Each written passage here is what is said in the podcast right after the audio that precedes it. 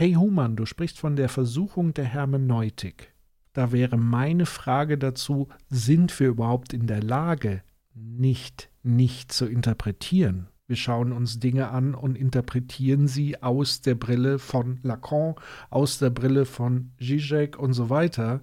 Und wenn wir nicht in die gleiche Falle tappen wollen, die sie behaupten, würde das nämlich bedeuten, wir müssen eine Varianz auch ein Stück weit in der Auslegung vornehmen. Das heißt, ähnlich wie Death Drive, also dieser Loop etwas ist, was immer da ist, ist auch die Hermeneutik immer da. Wir können uns ihr nicht entziehen. Deswegen finde ich es ja spannend, verschiedene Hermeneutiken nebeneinander zu legen. Und deshalb finde ich das kritische Denken so wichtig, indem man einer These immer eine Antithese entgegenstellt. Minimum um eben zu zeigen, dass diese Ideologie nicht die absolute Wahrheit ist, sondern eine mögliche Strukturierung der Realität, die aber nicht zwingend immer der Fall sein muss. Und das gilt vor allen Dingen für Ideologien, die besonders blutrünstig sind oder die besonders robust sind, die besonders viel Leid erzeugen. Das ist mir wichtig dazu, gegen Ideologien zu formulieren, wenn man so will. Du hast jetzt mehrere Sachen ins Spiel gebracht. Erstens Putins Krieg. Und auch hier erleben wir gerade eine omnipotente Ideologie,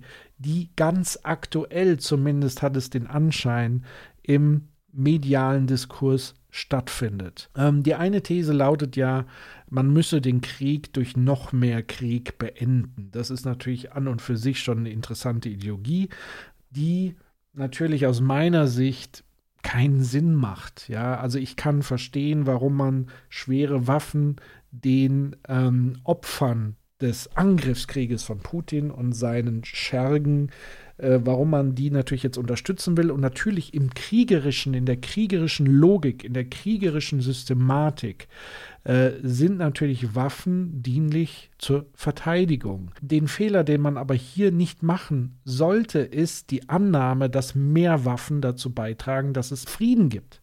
Im Gegenteil, ähm, solange es Material, solange es Waffen gibt, solange es keine Kriegsmüdigkeit gibt und äh, wir alle haben ja erlebt, wozu Putin bereit ist letztendlich. Ihm sind Menschen scheißegal, ihm ist Material scheißegal, ihm ist Geld scheißegal. Er zieht das durch und solange er dieses Material hat, wird er da bombardieren, drauf feuern und solange die anderen dagegen halten, wird dieser Krieg Kontinuität finden. Und natürlich ist es ein Dilemma. Natürlich ist es richtig zu sagen, wir unterstützen diejenigen, die da ausharren und sich verteidigen wollen.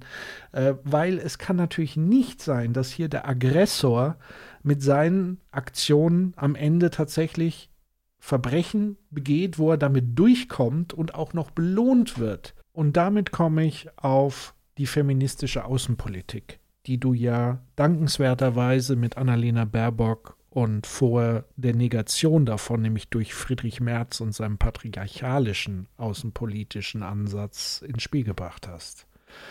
Das Spannende an der feministischen Außenpolitik finde ich, wie sie begonnen hat, nämlich tatsächlich während des Ersten Weltkrieges. 1915 haben sich 1100, das muss man sich wirklich mal vorstellen, Pazifistinnen aus zwölf Ländern in Den Haag getroffen und haben dort das Ende des Ersten Weltkrieges eingefordert und die Einrichtung des Internationalen Gerichtshofs in Den Haag eingefordert.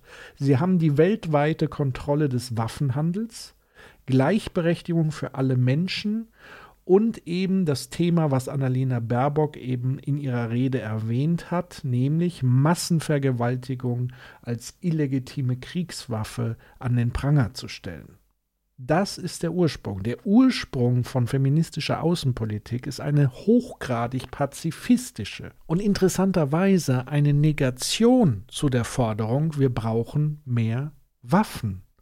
Aber was wir eben gleichzeitig auch brauchen, ist eben dieser internationale Gerichtshof, eine legale Struktur, die ganz klar diese Taten von Putin und anderen Autokraten einen Riegel davor setzt. Und an der Stelle muss man tatsächlich auch mal mit dem Finger auf die sogenannte westlich-demokratische Welt richten, weil diejenigen, die diesen Gerichtshof ablehnen, findet man unter anderem eben auch in den Vereinigten Staaten von Amerika wieder.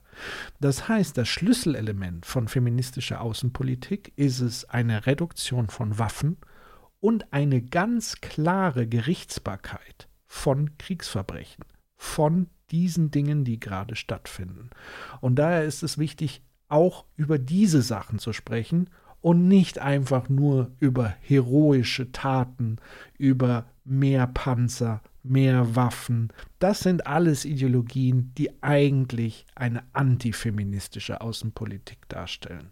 Von daher würde ich mich sehr freuen, dass wir im Diskurs genau über diesen Ansatz viel stärker und viel mehr erfahren. Denn es ist für mich auch die Negation dieses Patriarchischen. Und eigentlich hätte ich jetzt gerne nochmal so lange über einen weiteren Begriff in diesem Zusammenhang gesprochen, nämlich den der Dominanz.